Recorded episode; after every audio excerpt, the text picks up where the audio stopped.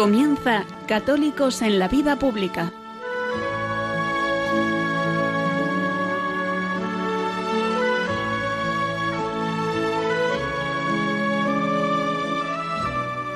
Un espacio dirigido en Radio María por Luis Zayas.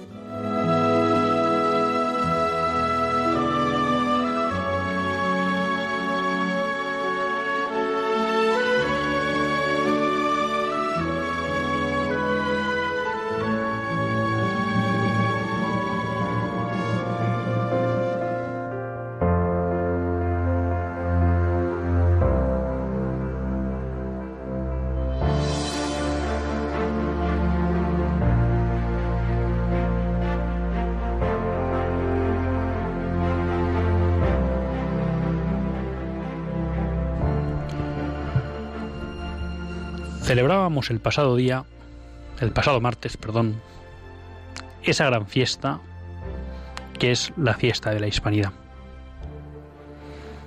Estos días leía un artículo en el que resumía la labor de España en tres grandes gestas. La reconquista, la contrarreforma y la evangelización de América. Hablar de la fiesta de la Hispanidad, hablar de la fiesta del Pilar, es hablar de la esencia de España. La esencia de España es un pueblo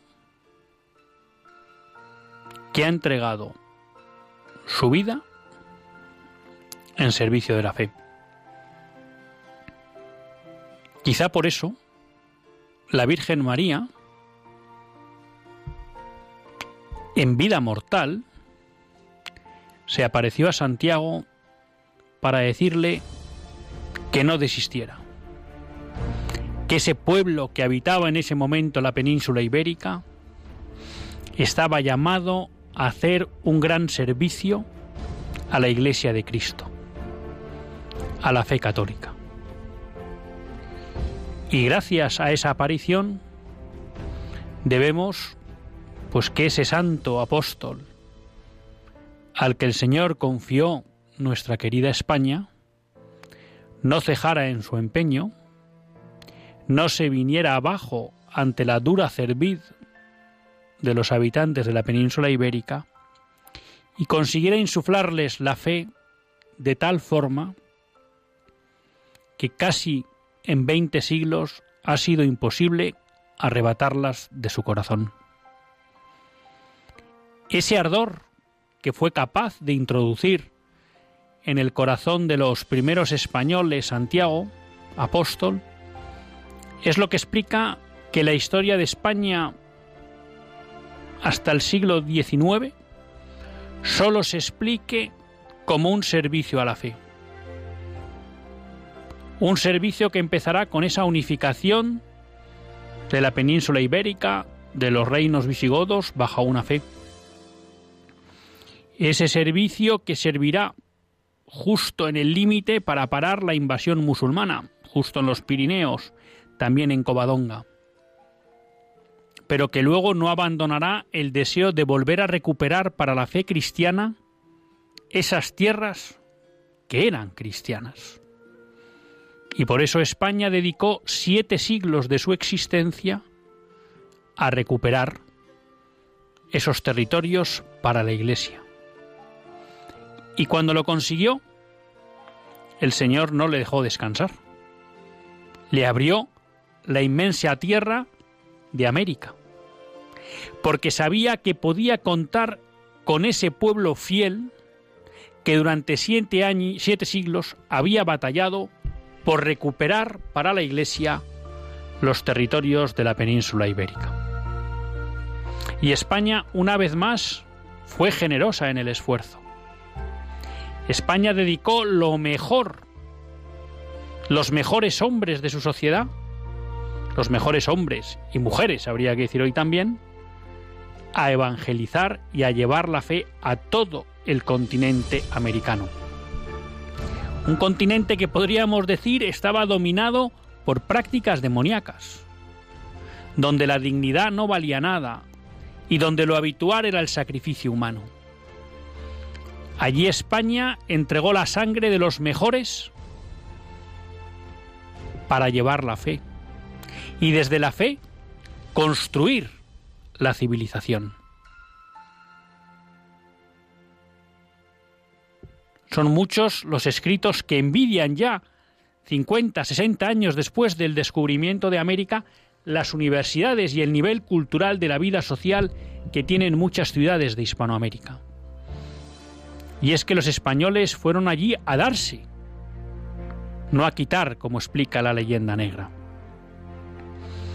Y no contentos con eso, no contento con entregar lo mejor de su, sociedad, de su sociedad a la evangelización, España tomó también el estandarte de defensa de la fe ante la reforma, ante ese ataque a la unidad de los cristianos, ante esa ruptura de la cristiandad en Europa.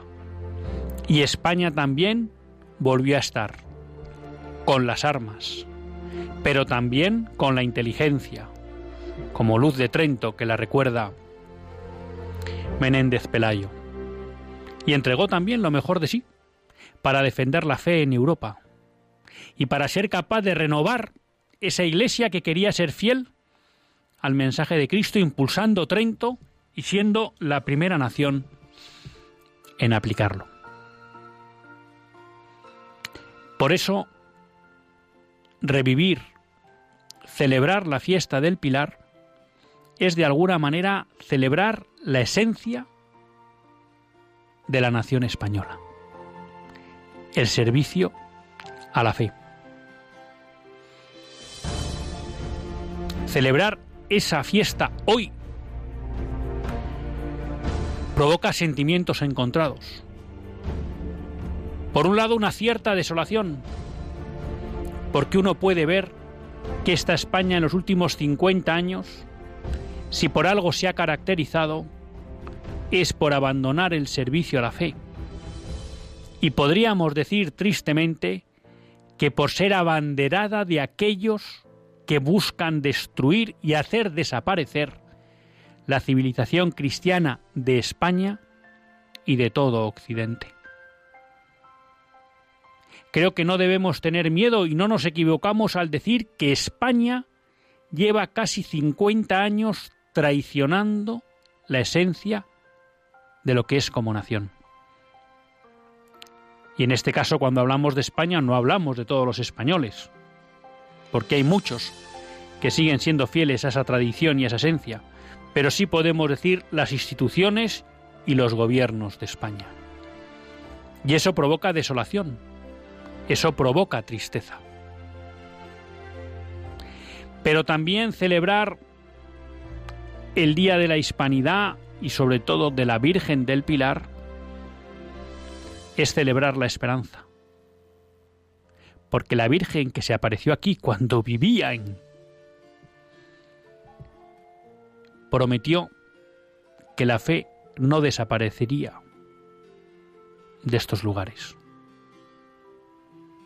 Por tanto, contando con esa esperanza, debemos ponernos manos a la obra para ser fieles a la tradición de nuestra nación, para volver a recuperar el sentido de nación que nos dio el Pilar, que nos dio Santiago.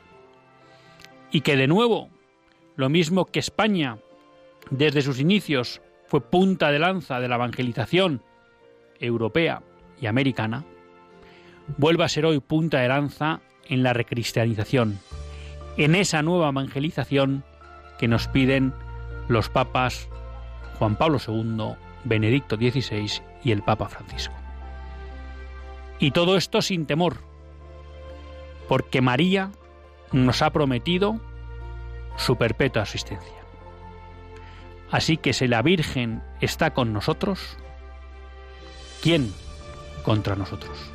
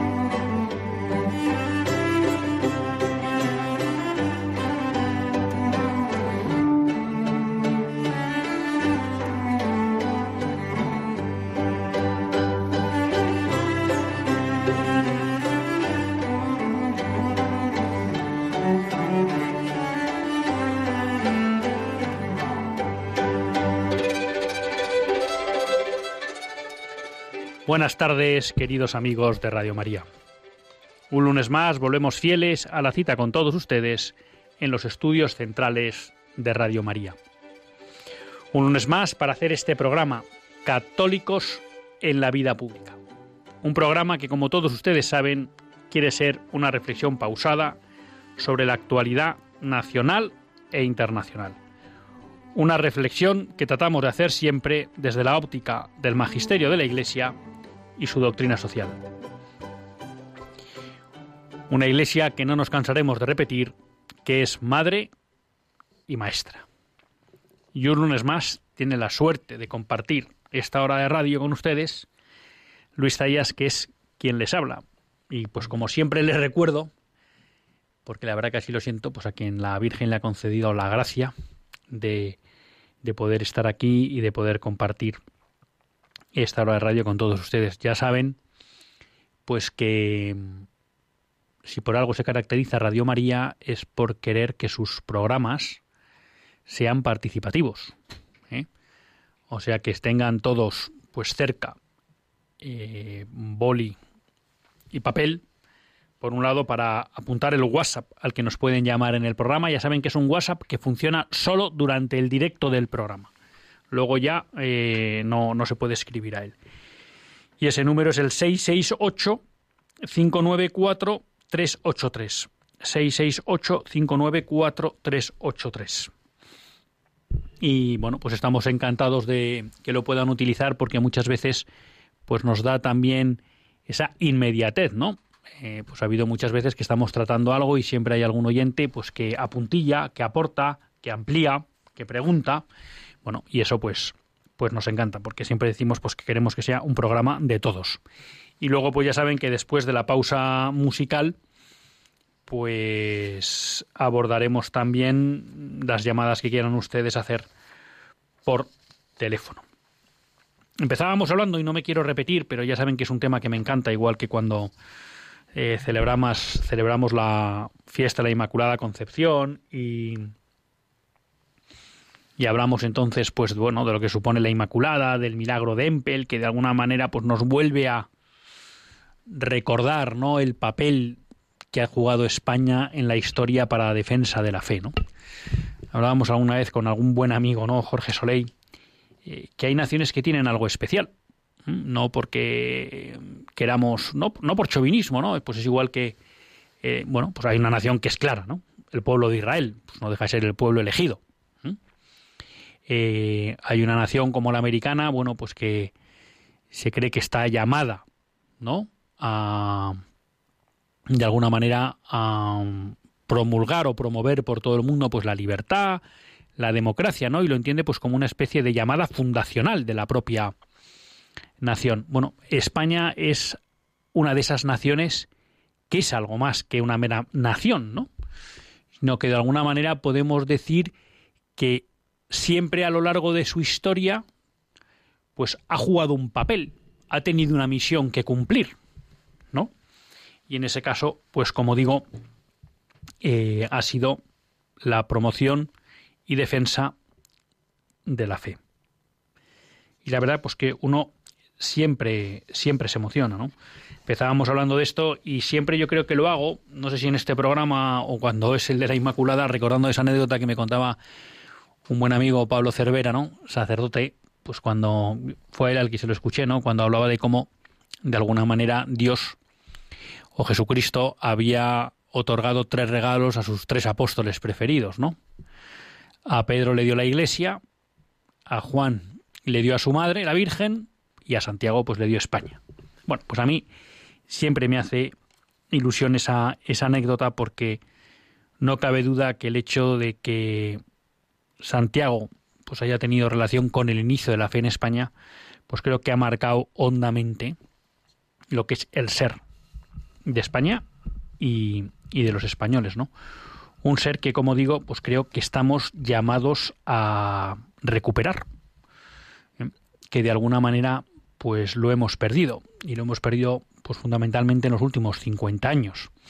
Es verdad que ya yo creo que era un, libro de Vicente Palacio Atar, ¿no? que explicaba de alguna manera cómo, sobre todo a partir del siglo XIX, ya con la desaparición de la Casa de Austria, con la guerra de la independencia, la pérdida de los territorios en Hispanoamérica, bueno, pues parece hay como que hubiera un quiebro, ¿no? En la historia de, de España y como que esa misión que había tenido clarísima y que había venido eh, asumiendo a lo largo de su historia, pues parecía desaparecer del horizonte de los españoles, ¿no?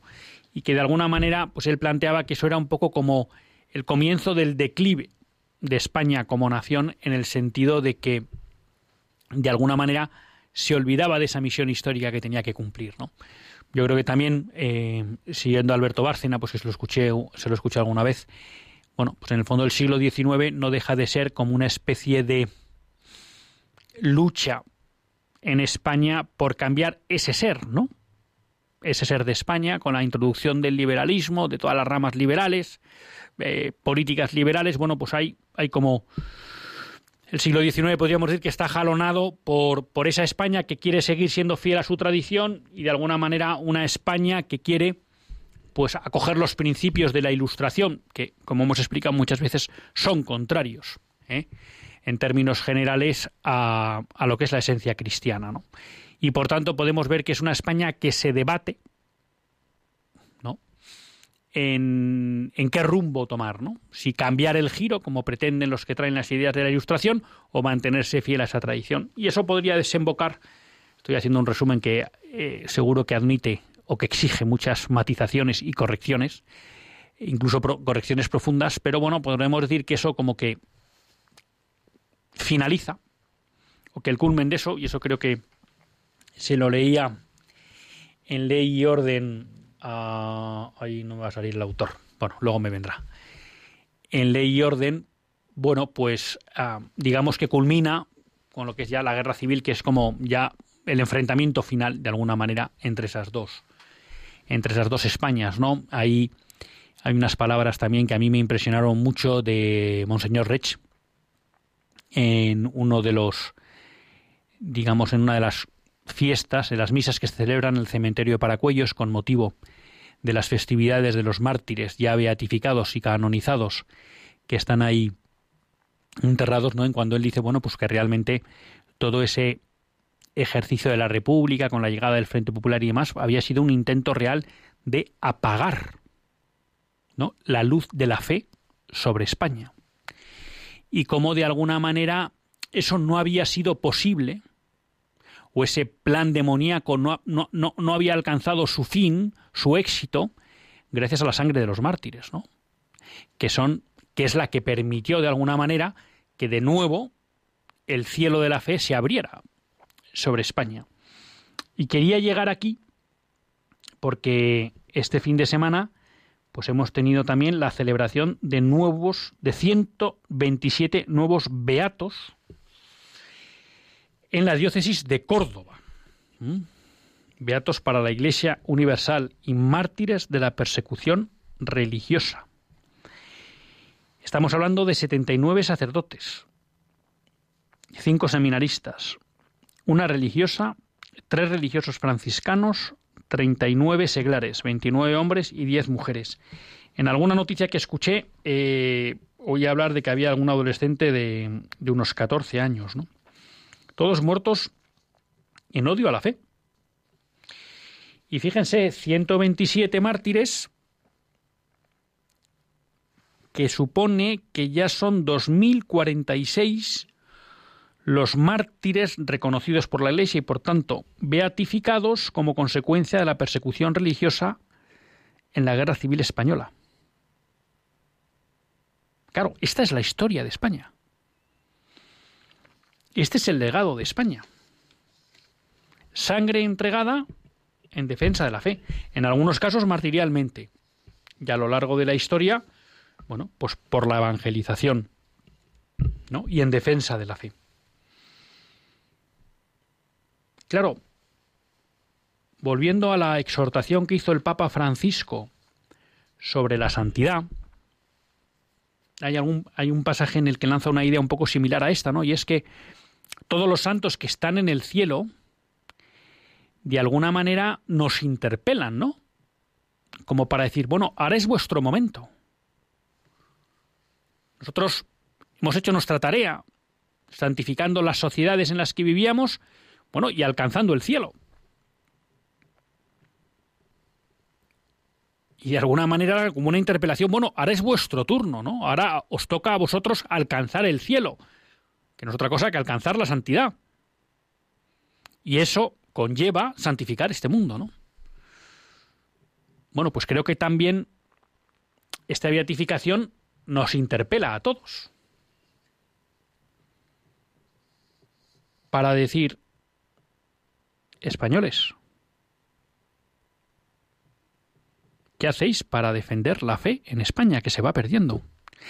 Y ya no solo que ya es grave que se pierda la fe, sino que se están empezando a legalizar conductas y comportamientos ya no solo contrarios a la fe, sino a la naturaleza del hombre, con lo que supone eso de daño para todos, ¿no? Ya lo tenemos con el tema recurrente en este programa, pero necesario del aborto, con la reciente legalización de la eutanasia, con las leyes LGTBI y con otra serie de cuestiones, ¿no? el, el ataque a la familia, la desnaturalización de la familia, el ataque a la patria potestad. Claro. ¿Qué tipo de sociedad estamos dejando a nuestros hijos y nietos? A mí en este sentido me impresionó mucho hace, hace años. Eh, Lech Walesa vino a un Congreso Católico y Vida Pública. La verdad que le vi en dos, uno en Madrid y otro en Bilbao. Ahora no me acuerdo en cuál fue de los dos, ¿no? Pero alguien le preguntó un poco como diciendo, bueno, y ante bueno, pues lo que era toda la presión del aparato marxista, del gobierno comunista en Polonia, hombre, ¿usted cómo se atrevió a dar un paso, no? Por las libertades y por la defensa de la Iglesia Católica también en, en Polonia. Bueno, y él dijo, pues quizá para que mis nietos, cuando me preguntaran, ¿tú qué hiciste?, tuviera algo que decirles. Bueno, pues yo creo que de alguna manera estos 127 nuevos beatos también, desde la caridad cristiana, nos interpelan, ¿no? ¿Vosotros qué hacéis para dejar una sociedad más cristiana y mejor a vuestros a vuestros hijos y a vuestros nietos? A veces asusta la tarea que tenemos por delante. Pero yo creo que consuela la promesa de la Virgen de que siempre estará con nosotros y de que siempre nos asistirá.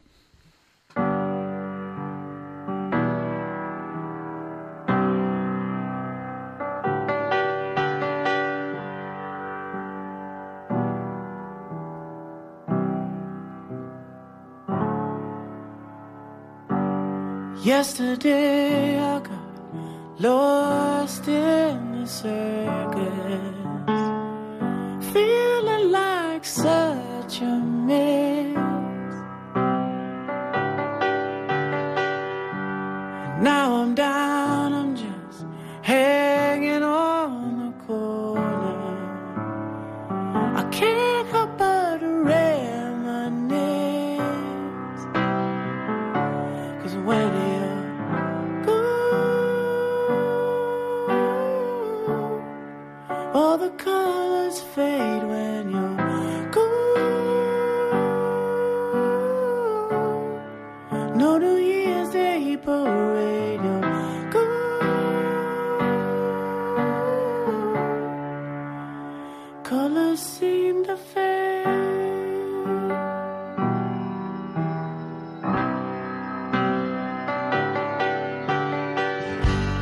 Mama calls, she said,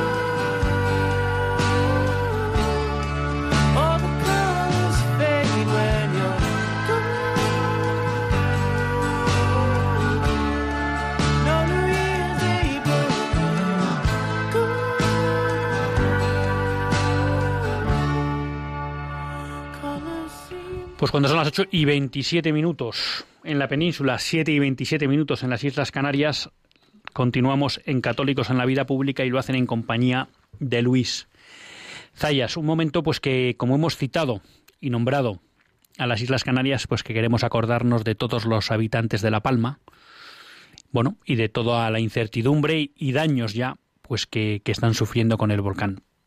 Pedimos a Dios pues que cese lo antes posible la erupción y también pues que cause los menores daños posibles y que sepan que les tenemos en nuestras oraciones.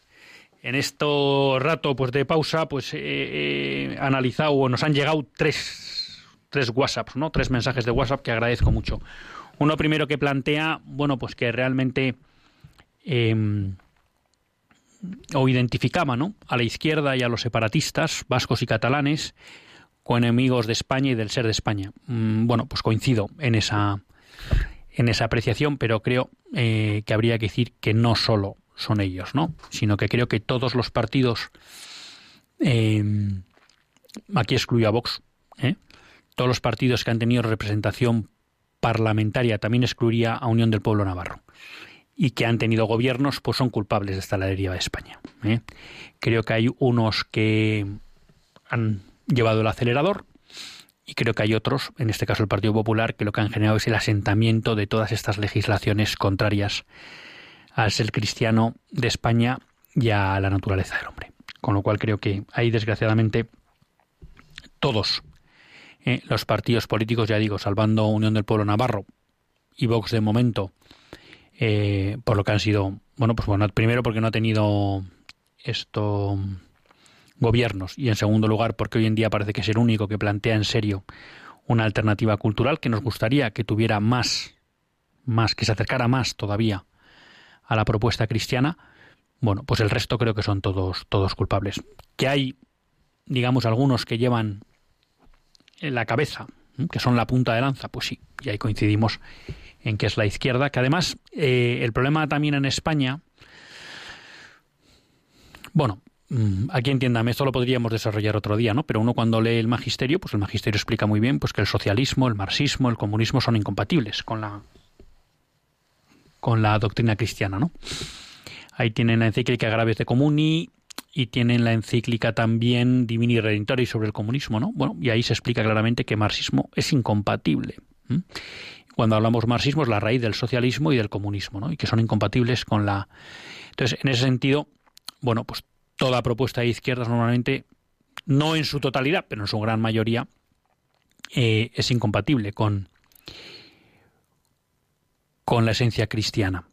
También es verdad que lo que llamamos hoy derecha en el ámbito político europeo eh, compra la agenda antropológica contraria al, al cristianismo y al, a la naturaleza del hombre, con lo cual también se encuentra. Pero es verdad que en España la izquierda ha tenido un tinte especialmente anticlerical y antieclesial que no se ve tanto en otros países, ¿no? Es verdad que en otros como en Francia, pues ya ya lo fue durante mucho tiempo y prácticamente como la eliminó del ámbito público, pues digamos que a lo mejor no se ve en la necesidad de ser beligerante en ese punto, ¿no? Pero en España es verdad que, que se ha caracterizado por eso y por un desprecio de la historia de España, cosa pues que tampoco se da en otros países. Teníamos una, un recordatorio de Pedro de Teruel que nos dice que en Jaén es de Pedro de Torrejón, perdón, que nos recordaba que o nos apuntaba y se lo agradecemos que hay en camino también o está empezando en marcha ya en Roma el proceso de beatificación de 130 mártires de la diócesis de Jaén. Con lo cual, bueno, pues fíjense que realmente pues la, la cuna de mártires que tenemos en España. Eh, siempre le he escuchado a Monseñor Martínez Camino, que es experto en esta cuestión, decir que la persecución de la guerra civil, quizá algo más también en la República, pero básicamente se centra en la guerra civil, es la mayor persecución de la historia de la Iglesia Católica. Y solo es superada por la persecución que sufrió la Iglesia Ortodoxa bajo la Unión Soviética. ¿Mm? O sea que estamos hablando de una persecución de, de un calado tremendo, ¿no? Y pues una cosa que conforta es que siempre se recuerda, y los estudiosos del tema pues lo verifican, que no se conocen casos de apostasía. En toda esta persecución que sufrieron los católicos españoles durante la guerra, la guerra civil. Por eso también uno eh, pues eh, se sorprende de las tergiversaciones que se intentan hacer de lo que es la historia de España, en especial desde leyes como la de memoria histórica y ahora la nueva que quieren sacar de memoria de memoria democrática. También nos escribía José Carlos, ¿no? Y nos decía, bueno, pues que él escucha mucho a, Federico Jiménez Los Santos y que él se declara pues una persona de de que no tiene fe, pero de cultura cristiana, ¿no? ¿Y cómo puede ser eso? Bueno, vamos a ver, eh, yo la verdad que por eh, por Federico Jiménez Los Santos, eh, desde un punto de vista humano, tengo, tengo cierta admiración, porque me parece una persona muy brillante intelectualmente, ¿no? Y es verdad que él repite mucho esa idea, sobre todo más cuando estaba en la COPE, pero luego también la repite, ¿no? De que él culturalmente es cristiano, pero eh, no tiene fe. Bueno, pues un, un, un primer no sé cómo decirlo, una primera petición sería, pues vamos a rezar todos para que Federico Jiménez Los Santos recupere la fe, ¿no? Porque una persona con esa brillantez intelectual, pues si encima eh, recupera la fe, pues el servicio que podría hacer a la fe, pues yo creo que sería muy importante. Pero claro, ahí vemos un poco, eh, Federico, que le he seguido durante muchísimos años, ya pues desde los años casi de, de Antena 3, cuando existía Antena 3 Radio. Con Antonio Herrero, con José Luis Balbín. Bueno, claro, pero es un hombre que luego cuando nos adelantamos, por ejemplo, en temas básicos, ¿no? De la moral católica, como es la eh, y de la moral, natural, ¿no? Pues como es el aborto. Pues él no está de acuerdo con una ley como la del 2010 de Zapatero, pero no está incómodo con una ley como la de 1985 de supuestos con el aborto, ¿no? Él plantea que como siempre va a haber aborto, pues que tiene que ser legal. Él mmm, no estaba de acuerdo con que Rodríguez Zapatero equiparara totalmente las uniones homosexuales al matrimonio, pero no le parece mal que haya una legislación que regule las uniones entre personas del mismo sexo. En el tema del divorcio, pues él nunca se ha manifestado en contra, ni siquiera que yo recuerdo, a lo mejor sí del divorcio express. Sí, en materia de libertad de educación, por, por ese eh, esa inspiración liberal ¿no? que él tiene, pues sí, hacia la libertad. Entonces, claro, ¿qué nos encontramos? Bueno, pues que de alguna manera, mmm, ¿en qué se queda? ¿A qué se queda reducida esa cultura cristiana? Si de alguna manera los presupuestos básicos de una sociedad, que es la, de una sociedad cristiana, que es la defensa de la vida desde la concepción hasta la muerte natural, ¿eh? la ilicitud de los actos entre personas, los actos sexuales entre personas del mismo sexo, y la indisolubilidad del matrimonio, entonces ¿dónde queda la cultura cristiana? Bueno, en que somos partidarios de un cierto orden, hombre, en que no está de acuerdo en la deconstrucción que se está haciendo de todo eso por parte del marxismo cultural, bien. Pero al final me atrevería a decir que es una cultura cristiana muy naif, ¿no? Y luego, por otro lado, pues en cuanto a lo que sería la historia, yo creo que sí, Federico reconoce el papel de la, de la fe cristiana a lo largo de la historia, pero bueno, él es muy de que España nació en 1812, ¿no? Con la Pepa. Bueno, pues yo creo que ahí también desde un aspecto tradicional. Entonces, bueno, creo que es una cultura cristiana pero muy taimada, ¿no? Y que en, que en aspectos... Y hay que tener en cuenta una cosa, es decir, mantener la visión cristiana de la sociedad sin fe mm, es prácticamente imposible. Es prácticamente imposible. Y alguien dirá, bueno, pues esas cosas son de, de razón natural, por supuesto, por supuesto, pero que la razón sin la asistencia de la fe sea capaz de ver todas estas cosas, pues es difícil. Se da en casos, por supuesto que se da. Y nos encontramos gente que es atea y que defiende la vida. Y nos encontramos gente que es atea y que entiende que no se pueden equiparar a los niños homosexuales al matrimonio, o que entiende, pero que, que, que asuma todo el conjunto, pues es, es difícil, ¿no? Entonces, al final, cultura cristiana sin fe cristiana es algo que con el tiempo acaba desapareciendo y lo estamos viendo. Nosotros en nuestra sociedad vemos vestigios de cultura cristiana, pero cada vez son menos y cada vez van desapareciendo. ¿Por qué? Porque la fe languidece. ¿Mm? Entonces, eh, no puede haber madridistas sin Madrid o sin Real Madrid, ni culés sin el Barça. Pues al final acaba pasando lo mismo. No puede haber cultura cristiana sin fe cristiana. ¿Mm? ¿Puede haber una cultura natural? Sí, pero ya digo, ¿eh? fruto del efecto del pecado original, que eso tenga vigencia de una manera global y durante mucho tiempo sin la asistencia del, Espíritu Santo a través de la fe, eh, muy difícil, muy difícil. Bueno, antes de, dar paso bueno, a nuestros oyentes, que bueno, como son, son mi debilidad, aunque yo reconozco que a veces incumplo con ustedes, pues les recuerdo que nos pueden llamar al 91 005 9419. 91 005 9419. Quería compartir con ustedes varias cuestiones, ¿no? Me había traído varias del ámbito de la vida, pero creo que las dejo para próximos programas porque, bueno, por una serie de circunstancias, he estado analizando estas semanas la ley que ha bueno, el proyecto de ley sobre eh, libertad de elección de centro que ha promulgado la Comunidad de Madrid y que está un poco en trámite en el Parlamento de, Madrid. ¿no? Es una ley que claramente aborda dos cuestiones, ¿no? La libertad de elección de centro, título 1, y luego a partir del, del título 2, o el, o el, segundo bloque de la ley, hace referencia a la educación especial. Entonces yo mm, querría decir, bueno, vamos a dar paso a María de Madrid antes de dar decir nada, porque lo primero son los siguientes. María, buenas tardes. relación con los mártires de Córdoba. Eh, cerca de Córdoba, en Paso Blanco, eh, también hubo una, bueno, pues una, una, una, serie de asesinatos, ¿no? De, casi parte del pueblo. Y entre ellas había una mujer, Victoria Díez, que ha sido beatificada por Juan Pablo II. esta, esta persona era maestra y se dedicaba, pues eso, era maestra. Era maestra. Ha sido, este, fue beatificada una de las primeras eh, mujeres beatificadas eh, por Juan Pablo II. Y yo siempre recuerdo la frase que decía, eh, ánimo compañero que la vida puede más. Porque ella dio testimonio con su vida ayudando, acompañando a la gente que iba, que fue asesinada y ella también. Y simplemente por ser maestra y por defender la fe cristiana. Nada más. Gracias.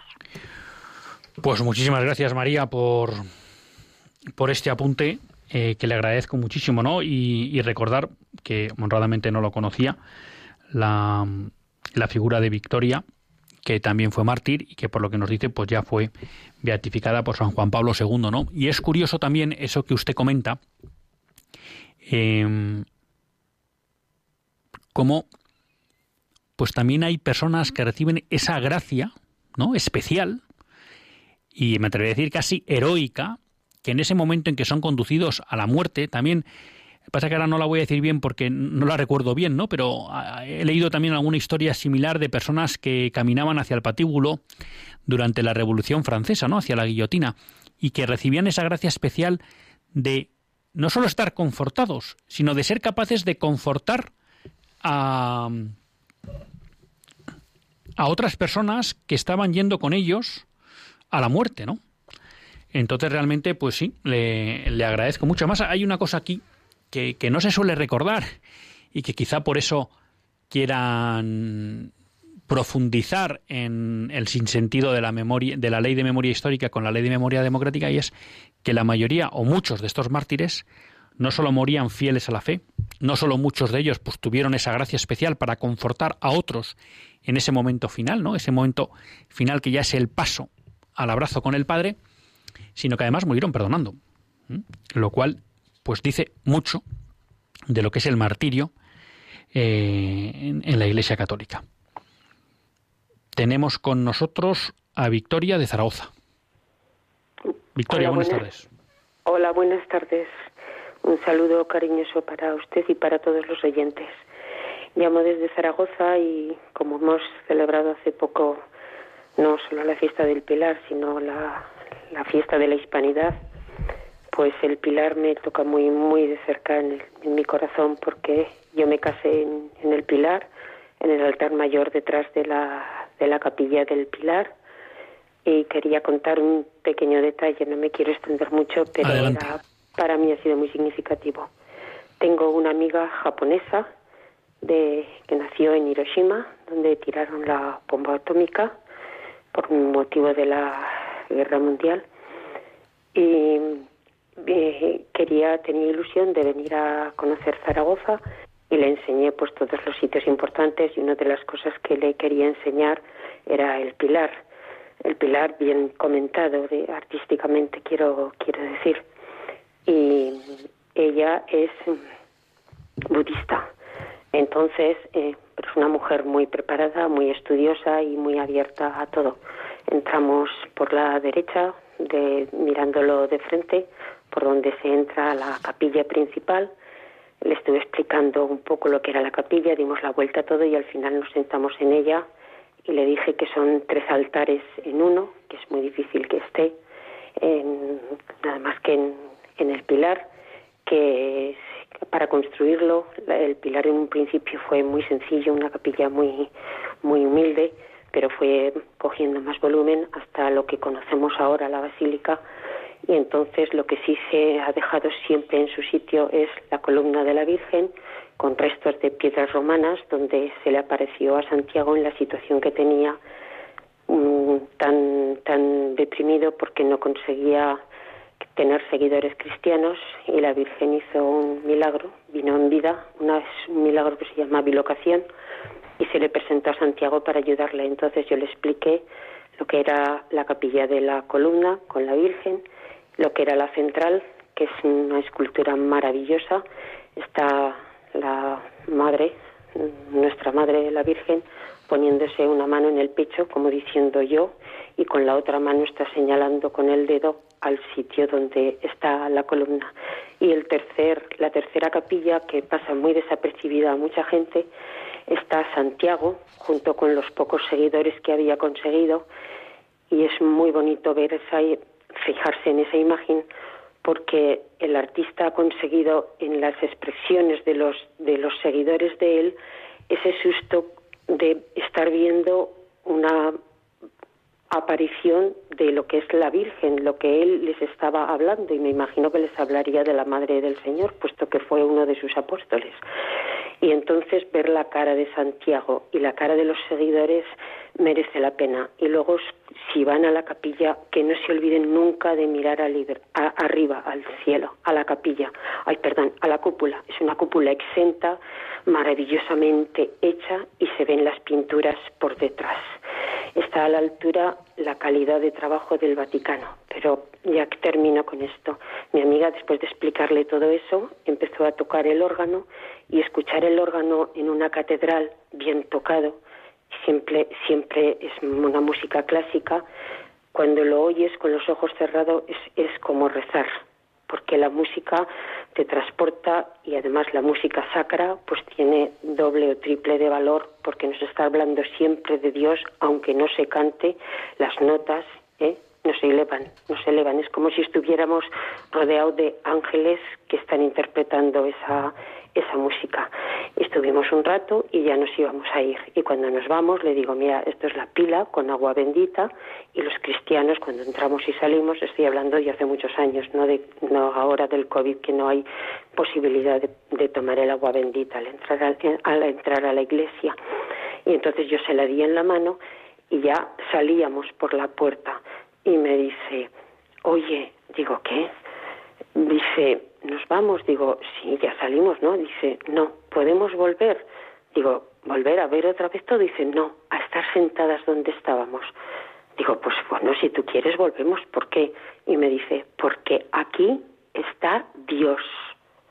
Me lo dijo una budista, pero al decirme Dios no me estaba hablando de su Dios, me estaba hablando del Dios creador, que ella no tenía demasiadas demasiada formación de un Dios cristiano, pero al decirme Dios me lo dijo de una manera que a mí me llegó muy muy al fondo de mi corazón. Me estaba hablando de Dios sumo creador. Y ahí estuvimos el rato que ella quiso y luego nos fuimos con una sensación de no sé, como si nos hubieran dado un alimento muy especial a las dos de una una de una manera, a lo mejor otra de otra, pero los, las, las dos sensaciones confinaban en lo mismo. Ahí estaba Dios. Pues muchas gracias, eh, Victoria. Impresionante. Primero, explicación de la capilla, que estoy seguro que todos nuestros oyentes y yo mismo, cuando volvamos al Pilar, pues ya veremos esas tres capillas de una manera totalmente distinta. Y luego, pues impresionante también este testimonio que nos cuenta de esta mujer budista, que estoy convencido, como usted dice, que cuando dijo Dios decía Dios creador, porque en principio ya sabe usted que el budismo no es una religión, con lo cual eh, si hablaba de Dios, pues estaba hablando del Dios creador y del Dios verdadero. Ojalá eso pues sirva en su momento, si no ha sido ya, para que esta amiga suya recupere o mejormente llegue a la fe. Y tenemos también a Margarita con nosotros. Buenas tardes, Margarita. Buenas tardes, mire caballero. Estoy escuchando su programa con respecto a la educación que dan en México. Soy mexicana, eh, española de origen mexicano. Mi madre era originaria de los aztecas y mi padre de los tlaxcaltecas. Y resulta que cuando yo estudié la primaria, entró eh, los gringos, los de Norteamérica, a los programas de educación escolar para ponernos a los a los españoles como los malos y pobrecitos inditos. Pero resulta que el gran pensador e iniciador de la Universidad Nacional Autónoma de México, José Vasconcelos, escribió un libro de la verdadera historia de la conquista mexicana. Y ahí narra cómo Hernán Cortés se horroriza de, de al entrar al Palacio de Moctezuma y que trajo a los franciscanos para que nos dieran la fe cristiana. Pues él, él al escribir ese libro lo largaron del país porque escribía la verdadera historia de México, porque decía que los aztecas habían asoleado ya a todos los las tribus circundantes para sus sacrificios, como usted dice, hasta diabólicos. Entonces, esa treta de los gringos fue para quedarse con todos los recursos naturales de México y dominar a México. Entonces, eh, lo triste es que muchos mexicanos están mal informados y siguen viendo como pobrecitos inditos que los españoles nos fueron a acabar. Y no ven la riqueza del mestizaje, cosa que no tuvo Norteamérica, porque acabaron con los, con los apaches. Y aquí en México hubo el mestizaje. Yo ya soy mestiza. Entonces, yo quiero que quede claro que también en la universidad se enseña eh, lo que este señor, que el libro está prohibido ahí, en la verdadera historia de la conquista de México de José Vasconcelos y que le costó el destierro, ese, ese libro. Y bueno, pues nada más quería aportar eso a su programa, que es muy brillante. Pues muchísimas gracias Margarita por su intervención y sí, toca dos aspectos que yo creo que son muy importantes. Uno, que efectivamente Estados Unidos ha tenido un papel clave, ¿no? En, diría en un doble aspecto. En por un lado, mancillar la labor de España en Hispanoamérica, porque él de alguna manera eh, tenía interés en desligar a toda Hispanoamérica de su, de su ligación con España y también con el catolicismo. ¿Eh? No nos engañemos porque Estados Unidos lleva financiando durante muchos años la entrada de sectas evangélicas en toda Hispanoamérica para de alguna manera tratar de debilitar esa fe cristiana que tan bien subieron implantar en los corazones de los indígenas y los oriundos de Hispanoamérica los españoles. Eso por un lado. Y luego, en segundo lado, efectivamente, porque mm, a través de organizaciones internacionales tipo la ONU y demás, la UNESCO, bueno, pues trata permanentemente de introducir hoy en día en todos los países no solo un falso concepto o una, una falsa historia de lo que fue el origen y la evangelización, sino que además pues toda la agenda del nuevo orden mundial, ¿no? Y luego, pues sí, desgraciadamente hoy es un proceso, como usted dice, de hace tiempo, ¿no? Porque lo que ha citado el historiador Vasconcelos es de hace tiempo, pero que hoy lo que podríamos llamar la agenda indigenista se ha radicalizado y, además está presente en casi todos los gobiernos de Hispanoamérica, ¿no? Lo cual supone que utilizan el gobierno para mancillar ese pasado español, ¿no? Y tratar de alguna manera también de mancillar lo que fue la evangelización, que repito, o vuelvo a decir respecto a otros programas, ha sido la mayor gesta de la historia. Ser capaces de llevar la civilización a un continente entero. Y eso lo hizo España. Y lo hizo entregando la vida y la sangre de sus mejores hombres y mujeres. Y además una España que llegó allí para hacerse, para hermanarse con los indígenas, porque como usted bien recuerda, el mestizaje es la clave de esa evangelización, entre otras cosas, o un aspecto característico de la evangelización y colonización de Hispanoamérica por parte de los españoles. Una América que siempre fue considerada una parte esencial de España. Me gustaba el otro día escuchar en una nueva televisión que ha aparecido y que está emitiendo ahora con horarios parciales 7nn.tv, que la pueden ver ustedes en internet, 7nn.tv, y un programa de Fernando Paz, donde, que es de 10 a 11 de la noche, donde trataban sobre la leyenda negra y había un historiador hispanoamericano, creo que era argentino, pero no me acuerdo bien la nación, me perdonarán, bueno, y él explicaba, claro, que de eso que los españoles monopolicen, los españoles de la península ibérica monopolicen el gentilicio de español, le parecía que era un error histórico. Porque tan españoles como los de la península eran los españoles de ultramar. Porque eran provincias españolas. ¿No? Entonces, ese fue el punto. Hasta ese punto llegó. Eh, la evangelización de América y de Filipinas, en que eran españoles de primer nivel, igual que los españoles de origen de la península. Y hay una nueva distinción, cosa que ningún país puede presentar ante el mundo, solo lo ha hecho España. El resto de los países, cuando han ido a otros sitios, han sido para aprovecharse. Y los ciudadanos de esos países han sido siempre de segunda, han sido colonias.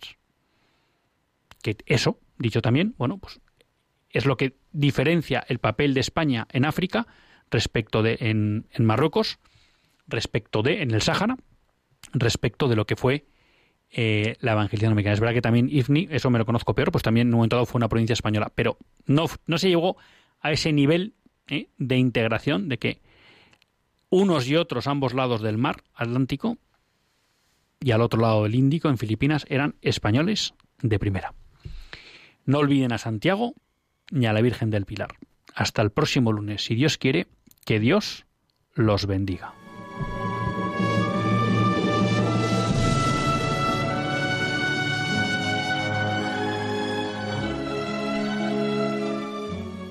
Así concluye Católicos en la Vida Pública, un programa que dirige Luis Zayas.